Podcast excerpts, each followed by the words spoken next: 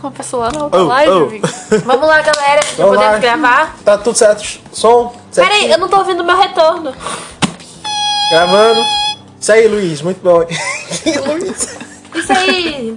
É. É, Emanuel. Vamos lá, Agora Tem só o nome da Bíblia: João, Marcos e Pedro. Eu bem falando Luiz. Tudo no barquinho. Sara e Ruth. É isso aí. Aí tem um Ricardo ali. Por que, que eu não posso ser de Jesus?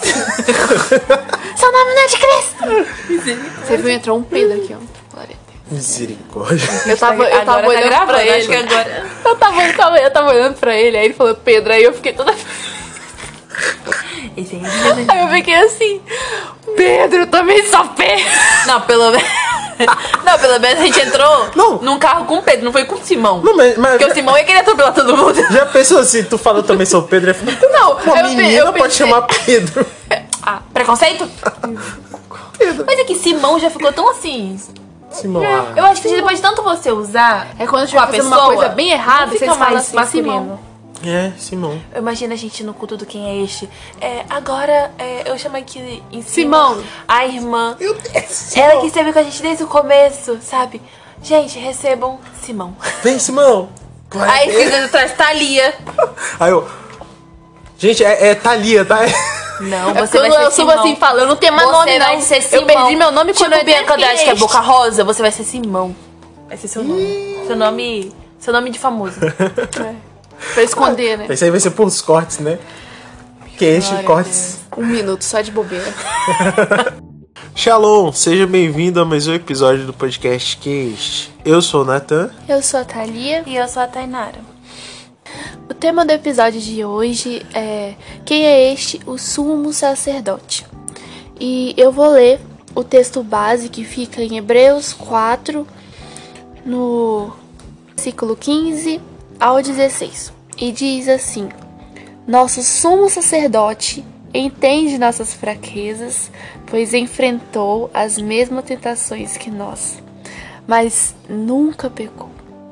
Assim, aproximemo-nos com toda a confiança do trono da graça, onde receberemos misericórdia e encontraremos graça para nos ajudar quando for preciso. Glória a Deus. Que é um sumo sacerdote? O sumo sacerdote era um líder escolhido por Deus para representar o povo. E ele era o maior cargo no- da religião judaica, era o maior cargo que tinha. Era alguém que era responsável por representar o povo. Só que, como diz o nome, é sumo sacerdote, o grande sacerdote. Existia o sumo sacerdote e também tinha os sacerdotes. Só que os sumos sacerdotes, eles eram, ele é diferente, porque ele tem uma responsabilidade a mais, falando de um jeito meio grosseiro.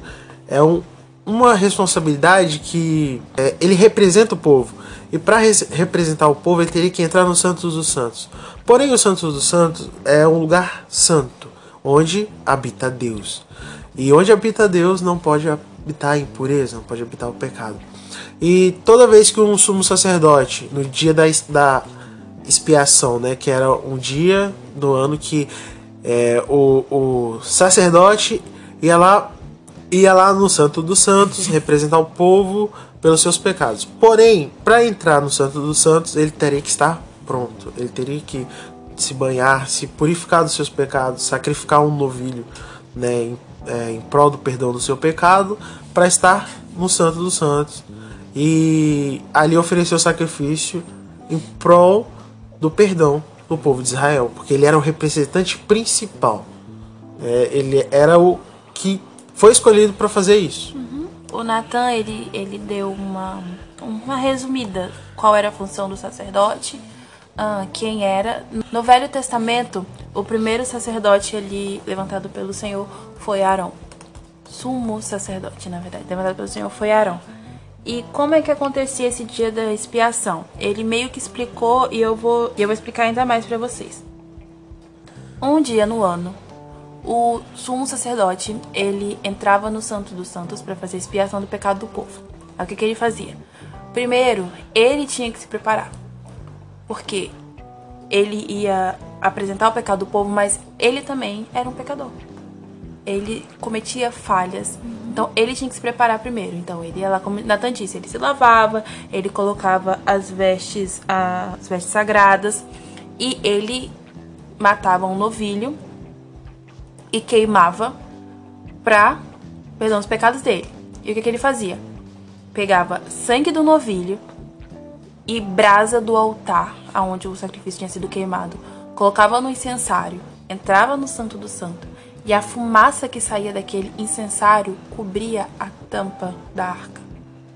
Por quê? Porque se ele visse, ele morreria. Porque ele não era perfeito. E o que, que ele fazia depois? Pegava o sangue daquele novilho que ele matou pelo pecado dele e com os próprios dedos aspergia sobre a tampa da arca da aliança. Para, ainda, perdão dos próprios pecados. Então, ele tinha uma importância mas ele não era um sacerdote perfeito, porém escolhido por Deus. Então, ali, perdoados os pecados dele, ele ia agora pedir perdão pelos pecados do povo. Aí o que, que ele fazia? Pegava dois bodes e lançava sorte.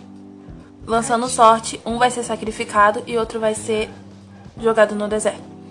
O que é sacrificado? Ele sacrifica aquela oferta, queima ele e o sangue dele é levado pelo sumo sacerdote até, de novo, o Santo dos Santos.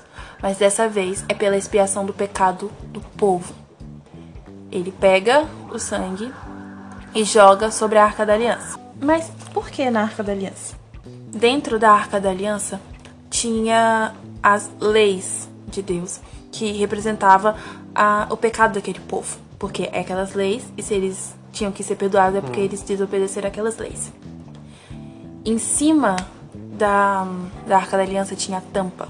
A tampa que era chamada de o propiciatório, que também pode significar o lugar onde faz a reconciliação com Deus.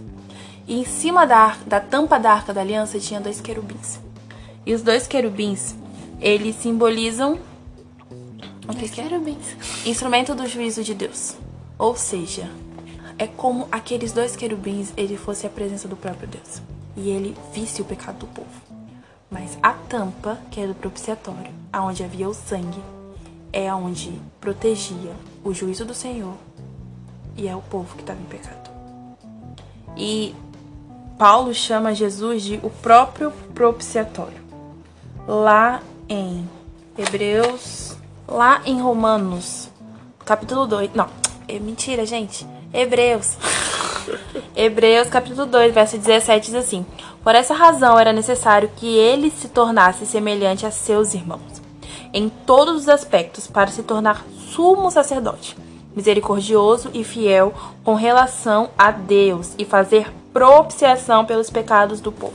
Ou seja, o propiciatório era o que separava o povo dos, com o seu pecado do juízo de Deus.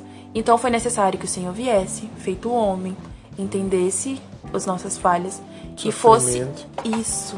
E sobre ele fosse aspergido sangue. Não foi sangue de animal, foi o próprio sangue. Não foi outro sacrifício. Meu hum. advogado é o mesmo. Exatamente.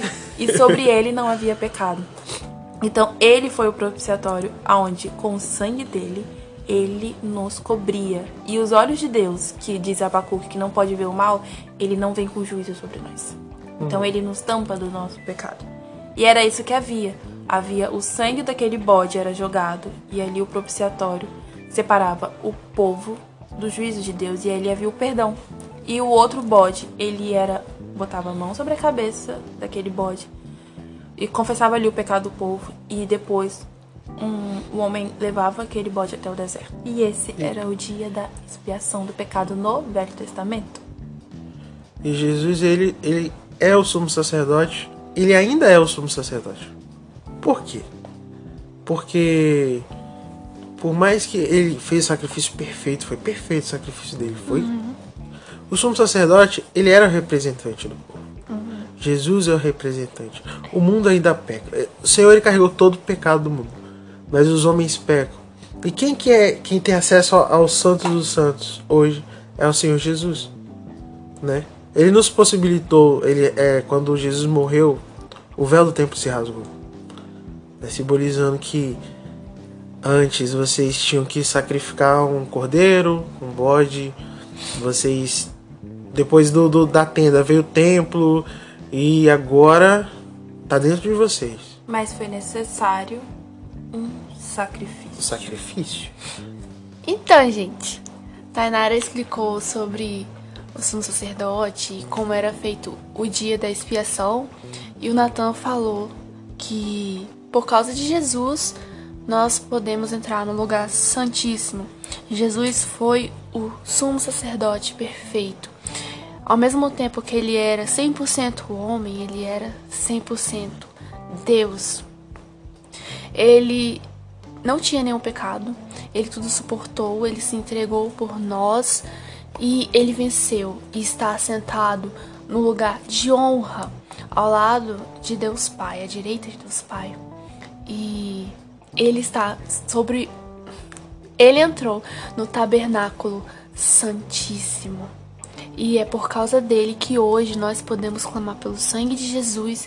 E clamando pelo sangue de Jesus, nós entramos no Santo dos Santos por causa dele, o grande sumo sacerdote. Eu vou ler um texto que fica em Hebreus 5, versículo 5. E diz assim: por isso, Cristo não tomou para si a honra de ser sumo sacerdote, mas foi Deus que lhe concedeu essa honra, dizendo: Você é meu filho, hoje eu o gerei. Jesus era tão humilde que, mesmo ele sendo 100% Deus, ele, ele não tomou para si o, a honra de, de ser um sumo sacerdote. E é Deus que levantava o homem. E assim também foi com nosso Senhor Jesus Cristo. No mesmo lugar que ela leu, no verso 6 diz: Você é sacerdote para sempre, segundo a ordem de Melquisedeque. Foi para sempre. Porque o sacrifício de Jesus foi tão perfeito, porque o sumo sacerdote precisava de primeiro uma oferta. E ele mesmo se ofertou. Não foi sangue de animal, foi o seu próprio sangue. Não havia pecado sobre ele, como havia sobre o sumo sacerdote. Então foi um sacrifício perfeito, tão perfeito, que o Senhor decidiu que não precisava mais. Então Foi o seu sacrifício down. foi. Acertou, agora sim, agora foi, sabe? E agora é sacerdote E, e eu fico imaginando a felicidade de Deus. Tudo bem que o filho dele foi sacrificado, mas deu super certo. Porque imagina, eu tentei, eu- ó, eu, eu tentei estar perto desse povo no Éden. Eu tentei estar perto desse povo No- depois do no deserto. no deserto. Eu tentei estar perto desse povo o tempo todo. Depois em Jerusalém conquistado. E, e agora deu certo. Deu certo. Agora o sacrifício foi sacrifício. perfeito. Imagina, cara. Deus deve ter ficado tipo assim. Eu acho que ele ficou Esse muito cara é demais. Sabe Esse por é o quê? cara. Esse é meu filho. Não, Não pode falar Sim, cara. porque a gente pensa, ah, Deus ficou triste. Claro, era o filho dele, mas deu certo e o filho dele venceu. Ele viu o filho dele vencer e tendo honra. E ele ficou muito feliz com isso, com aí Você, aí certeza. você pensa assim, mas era o filho de Deus. Tá, mas ele veio como homem. Como um homem. Ele era 100% homem. Aí você pensa, ele tinha fome, ele tinha sede, ele tinha sentimentos. Ele era tentado. ele era tentado e nada disso, mesmo tendo as mesmas coisas que a gente tem, nada disso fez ele pecar. Abalar o plano principal. Ele era Exatamente. fiel ao plano de Deus. Tanto que ele falou, Senhor, se possível, livra-me desse cálice. Por quê? Mas seja feita a tua vontade. Ele tava triste também, sabe? Também doeu em Jesus. Com certeza. Mas ele foi obediente. Não sei se vai combinar, mas se não combinar, vocês tiram.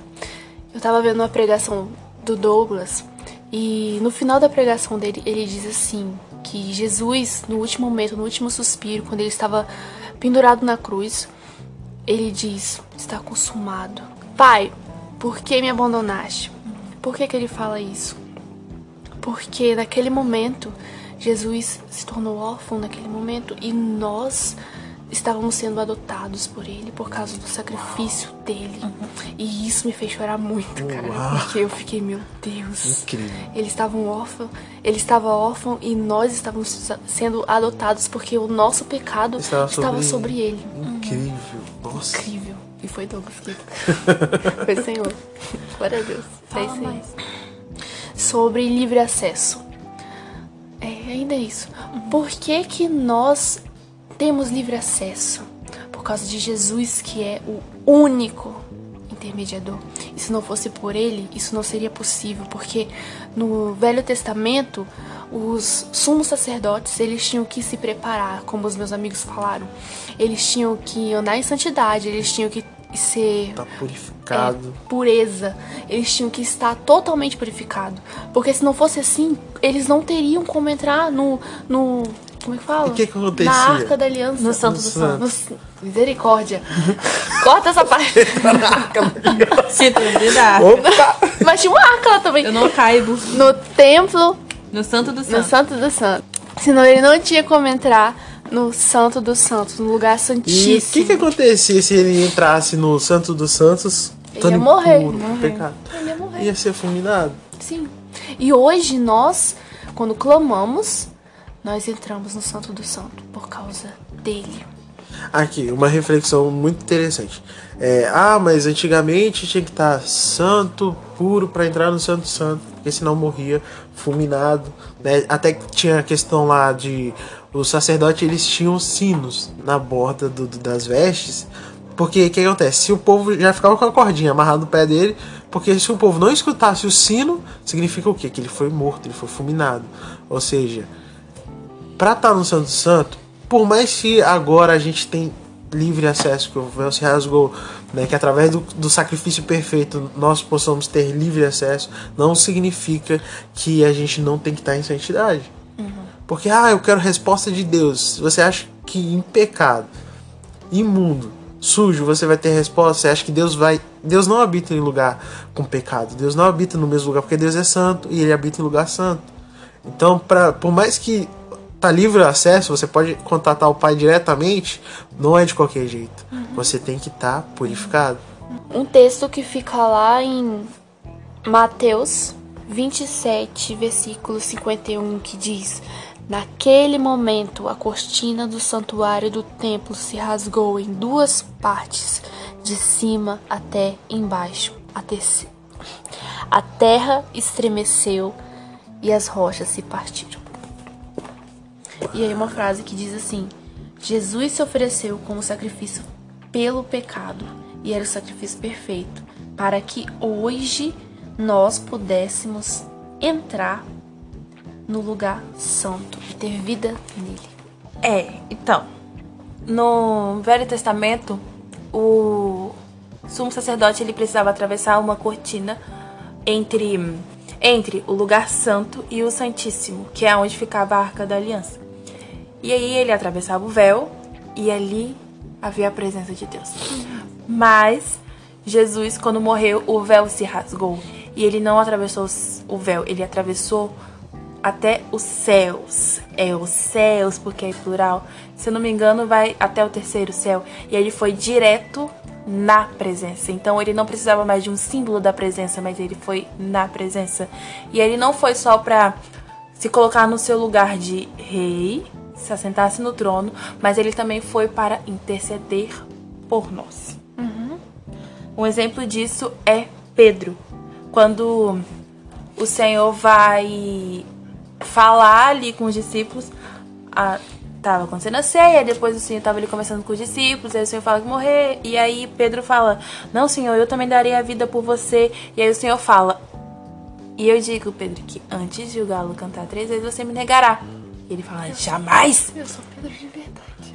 eu jamais faria isso, Jesus. Ah, mas vai fazer. Como Faz. assim? Ah, vai fazer sim. Paz. E aí Jesus responde: Eu digo, Pedro, que antes que o galo cante hoje, três vezes você negará que me conhece. Então Jesus lhe perguntou: Pedro, negará três vezes.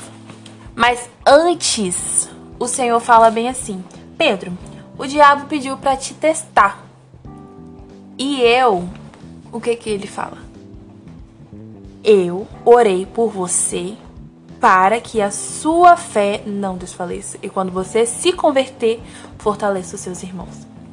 Ele não fala assim, não, Pedro, você não vai cair, ou não, Pedro, isso não vai acontecer. Eu falei, não, você não encoste em Pedro. Não, Pedro, eu orei por você para que quando acontecer, você se converta de Barriga. Você se converta de verdade e com o seu testemunho depois você fortaleça os seus irmãos. Ou seja, Jesus, nosso intercessor. Ele foi para diante do Pai para interceder por nossas vidas, não para que, não, Senhor, ela não vai fazer nada de errado. Não, porque a gente vai fazer as coisas erradas, mas para quando nos sentirmos fracos, na nossa aprovação, nos fortalecemos e servirmos de testemunho para os nossos irmãos. Porque a minha esperança não está em eu poder, mas está em Deus interceder por mim. Eu não confio na força do meu braço. Eu confio na força do braço de Deus. Eita, glória. Eu não confio em mim, eu mesma me justifico. Não. O Senhor me justifica e Ele intercede por nós. Foi para isso que Ele atravessou os céus. E Ele tá lá. Falando, pai, não mata ela! Ela vai melhorar! Não, Pai, confia, confia. ajuda! Não. Pai, tem misericórdia! Senhor, eu estou intercedendo. Em Êxodo 19:6, Deus deixa bem claro a vontade dele. A vontade dele não era e isso se cumpriu. Quando o Senhor Jesus ele foi à cruz do Calvário, isso se cumpriu. A vontade de Deus, mais uma vez, se cumpriu. Porque em Êxodo 19:6, o Senhor fala que ele não quer um sacerdote, ele quer uma nação de sacerdotes. E agora, depois do sacrifício, é possível ter uma nação de sacerdotes.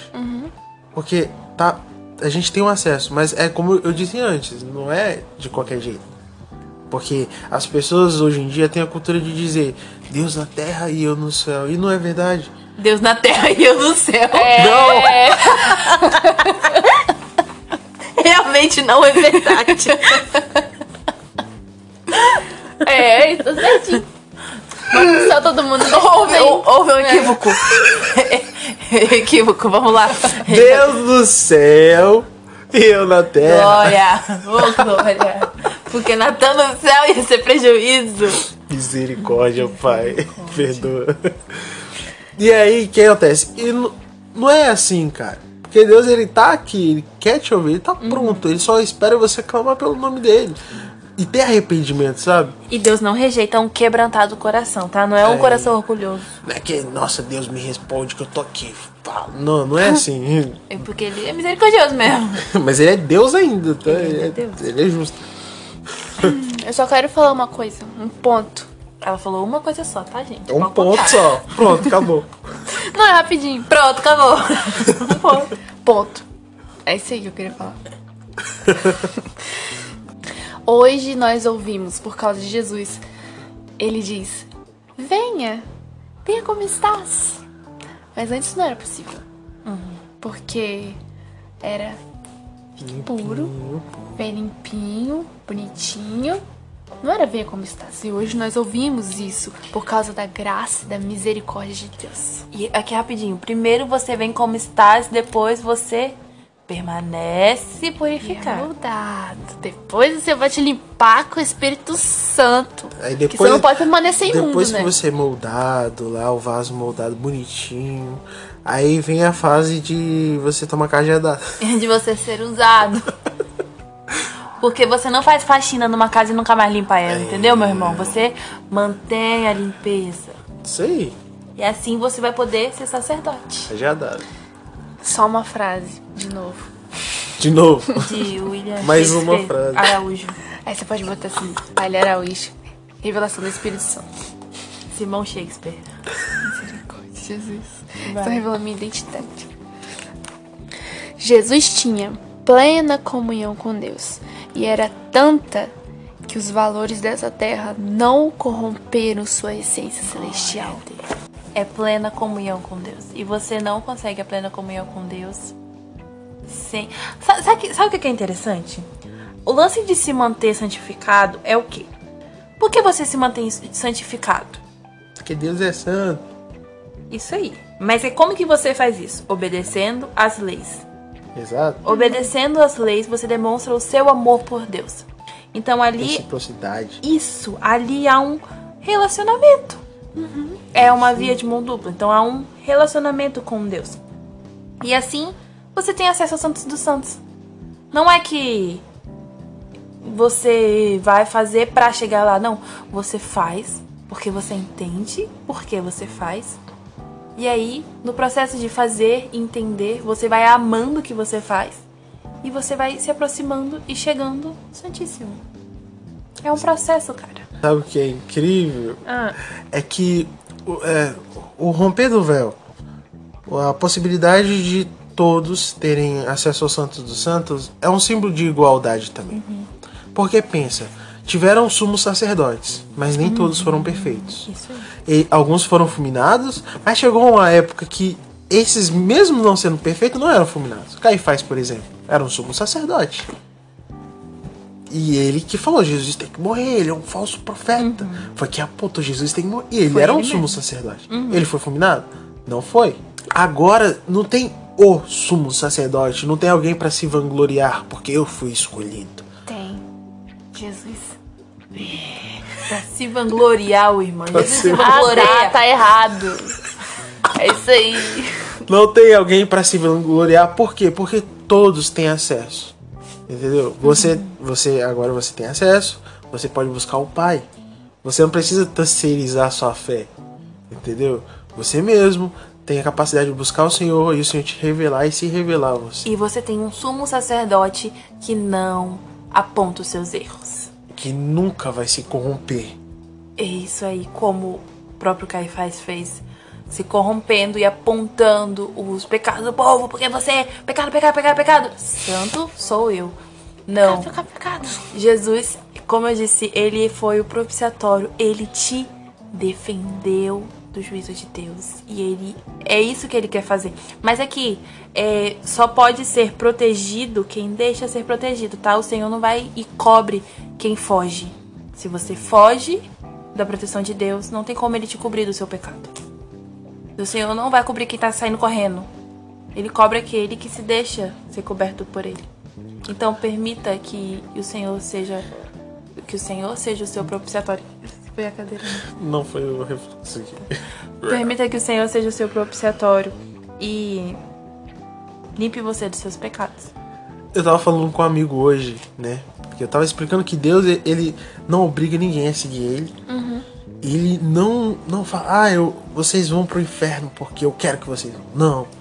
Eu falei, eu usei um exemplo. Deus é como se você estivesse num mar e ele fosse a única boia. Ele fala, eu sou o único caminho, eu sou a única boia nesse mar todo. é você. Vo- Você só tem essa opção, não porque eu quero, mas eu sou a única opção, eu sou a única salvação. Entendeu? Deus é a única salvação. Não é porque Deus ele, ah, se você não seguir Deus, você morre. Você vai morrer com certeza, porque não porque Deus quer que você morra, porque ele te apresenta a salvação. Fora a salvação, só existe morte. Ele é o único caminho. E você pensa que ele não era obrigado, mas ele fez questão. E ele nem te conhecia. Nossa, ele podia muito bem Por que, que você não vai querer? Não faz sentido, sabia? É besta. É, é, imagina, vocês estão errados, não querem me seguir, tudo bem, morre todo mundo. Ele podia fazer isso, sim. É, Não, mas o amor dele. É por isso que gente fala que o amor de Deus é imensurável. Não, não tem como medir o amor de Deus, não dá pra entender. Porque ele ama e ele foi até o fim. Por, você. amor. Lembrei Entendeu? quando. Tem nada a ver. Mas lembrei quando o pessoal lá em Êxodo, o Senhor queria matar todo mundo. Aí Moisés ficou, não, Senhor, tem misericórdia. desse povo." Hoje, é hoje Jesus Não. é nosso intercessor, cara. Às vezes, às vezes a gente tá lá cometendo os erros, aí o Senhor tá lá, não, tenha misericórdia Oh, dessa pai, alma. Ela vai melhorar, ele vai melhorar. É verdade. Tenha um pouco de paciência. E Deus, como ama o seu filho, Ele tem. eu acredito. Você não erra, você é perfeito. Nós falamos sobre o sumo sacerdote. Mas existe uma diferença, como o Natan falou. Existe uma diferença entre o sumo sacerdote e entre o sacerdote. E ele citou alguns exemplos. que é Mas- diferente? Ele citou alguns exemplos. O já. aluno, o aluno chato da sala. Continua. Ele já explicou essa parte. Mas o que eu quero trazer é que nós fomos chamados para ser sacerdotes do Senhor. E lá em Êxodo 19. Não, vou ler o 5. Êxodo 19, do versículo 5 até o 6, diz assim: Agora, se me obedecerem e cumprirem a minha aliança, serão meu tesouro especial dentre todos os povos da terra, pois toda a terra me pertence serão meu reino de sacerdotes, minha nação santa. Essa é a mensagem que você deve transmitir ao povo de Israel. E aí Moisés transmitiu ao povo de Israel falando que ele era sacerdote. É isso aí. Mentira. Reino de sacerdotes. Desde o início, Deus tinha um desejo, que era criar o homem para habitar no meio dele. Ele queria um- se relacionar com o homem, ele, que- ele desde Gênesis, desde o Éden, ele queria se relacionar com o homem, ele queria viver em constante comunhão com o homem. Mas porque o homem é defeituoso, ele estragou tudo. Defeituoso. E aí Deus criou todo um plano.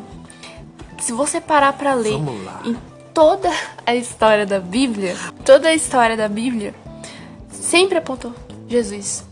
Em toda a história da Bíblia. Êxodo, Levíticos, é, Deuteronômio, tudo sempre apontou sobre Jesus. E se você tiver a revelação do Espírito Santo, você vai entender isso, que ele vai E te se revelar. você não consegue perceber isso, você pode pedir o Espírito Santo. Fala, eu tô lendo aqui, mas eu não tô conseguindo entender. Fala, Espírito Santo, me ajuda. Ah, e ele ajuda. Ele ajuda. Ah, mas ele ajuda mil. Os sacerdotes, eles foram chamados para servir ao Senhor, para ser servos do Senhor. Eles eram separados dos restantes. Tinha o povo lá, mas os sacerdotes, eles eram separados para o Senhor. Então, eles também tinham que ter uma vida de santidade, assim como o sumo sacerdote tinha que estar se purificando, eles também tinham. Tinha uma coisa. É, o tabernáculo ele era o símbolo da presença de Deus ali no meio do povo. Porque o, o Senhor queria mostrar que ele também morava ali com eles. Quando o povo saía, desmontava as casas, que eram umas tendas, né? E também tinha que desmontar a casa de Deus. Então ele andava com o povo, ele mostrava que ele estava ali com o povo. E havia o tabernáculo, o pátio, havia dentro o templo separado do Santo do Santo. E o sacerdote eram os únicos que entravam no templo. Eles não entravam no Santo do Santo, mas eles entravam no templo. Coisa que os outros não faziam, os levitas. Então eles, entravam, eles ofereciam sacrifício, eles entravam no templo e ali preparava os pães e acendia o. Ele entrava ali, ele preparava tudo. Então eles tinham um papel importante. Eles não faziam a expiação do pecado, mas eles preparavam os sacrifícios, eles preparavam ali dentro do tabernáculo. Então, eles precisam ter a vida preparada, mas eles também serviam, eles ofereciam sacrifícios e devoção a Deus com amor, porque não era uma coisa fácil. Deus nos chamou para viver para Ele, para ser amado e amar de volta. E esse era o desejo de Deus desde o princípio. Ele nos criou para que a gente amasse Ele e que Ele nos amasse de volta. É um relacionamento, entendeu? E hoje nós temos que oferecer sacrifícios perfeitos com amor a Ele, de gratidão do fundo do nosso coração. Não pode ser de qualquer maneira. Outro ponto que eu quero trazer é que é sobre vocação e função. Barra função, né? Nós nos perdemos quando achamos que somos nossa vocação e função. Deixa eu falar uma coisa. Você não é sua função. Você não é sua vocação. Eu vou dar um exemplo disso. Cai Chega alguém. Chega alguém na igreja. Vamos, supor, um pastor de fora vem pregar na sua igreja. E aí você é, se apresenta para aquela pessoa. Eu sou é, Thalia do grupo de louvor. Eu sou a Tainara. É, pode falar que você é intérprete, amiga? Já falou, né? Eu sou a Tainara, intérprete. Eu sou o Natan, que mexe na mesinha de som. Natan Sonoplasta. O Natan sonoplasta. Já me Só que aqui, isso não é isso não é a nossa identidade. A nossa identidade, ela É filho de Deus. é, é sermos filhos de Deus, é, é estarmos, é termos a nossa identidade nele. Não é eu sou Thalia do grupo de louvor. Isso é só uma honra. Eu sou o. Natão, ou sonoplasta. Sabe o que, que eu aprendi? O, o que o Senhor te chamou para fazer, o seu ministério, você vai morrer por aquilo. Mas não é aquilo que você é. Foi o que ela falou, a nossa identidade em Deus. Por exemplo, você é casado, você tem filho, você é pai, você é pastor. Mas não é bem assim, você é. Você está pastor, você está casado, você está pai. Porque quando você morrer, você era pai daquele menino. Você era pastor daquela igreja. Você era esposo de tal pessoa. muito bom. Depois que você morre, você não é mais. Porém, você é filho de Deus. Porque depois que você morre, você continua sendo filho de Deus. Então, saiba que a sua identidade é ser filho de Deus. Nós fomos chamados para servir, porque Cristo ele veio para servir. Interessante que Tanara falou que depois que você morre, você continua sendo filho de Deus. Ou seja, é algo Eterno. eterno que excede, né? É um amor que, que é maior que a morte. Não confunda uma característica passageira com sua identidade eterna. Corta aquela parte. Brandon Tainara. Nós não somos o que nós fazemos. Nós fomos chamados para ser filhos de Deus e é sobre quem somos nele e não o que somos que ele nos deu de honra, né? Ah, grupo de louvor, é, pastor, pregador, pastora, qualquer coisa. Isso é para honra e glória do Senhor, isso é para glorificar o Senhor e não a nós mesmos. Deus nos vê como filhos, como sacerdotes. Nós fomos chamados para servir. E assim como nós fomos chamados para servir, Cristo, quando estava aqui na terra, ele também serviu. Ele veio para servir. E um texto que fica lá em Mateus 20, 26 ao 28 diz assim: Entre vocês, porém, será diferente. Quem quiser ser o líder entre vocês, que seja servo. E quem quiser ser o primeiro entre vocês, que se torne escravo. Pois nem mesmo o filho do homem veio para ser servido, mas para servir e dar vida em resgate de muitos. Era sobre vida, era sobre salvação. Não era sobre você se achar irmão. Baixa Cristo de gala. Não é pra você falar assim, eu sou sacerdote. Não. Eu tenho uma função pra fazer. Eu tenho que servir, eu tenho que preparar a casa do Senhor. Eu tenho que preparar as ofertas ao Senhor, eu tenho que preparar sacrifícios ao Senhor. Não é sobre o que ele te chamou para ser, é sobre aquilo que você entrega a ele. Sabe por quê? Vou te dar um exemplo. No seu serviço, não é o seu cargo lá, mas é aquilo que você faz. Se você faz algo mal feito, não importa quem você é. Porque não é o seu cargo, é o que você faz.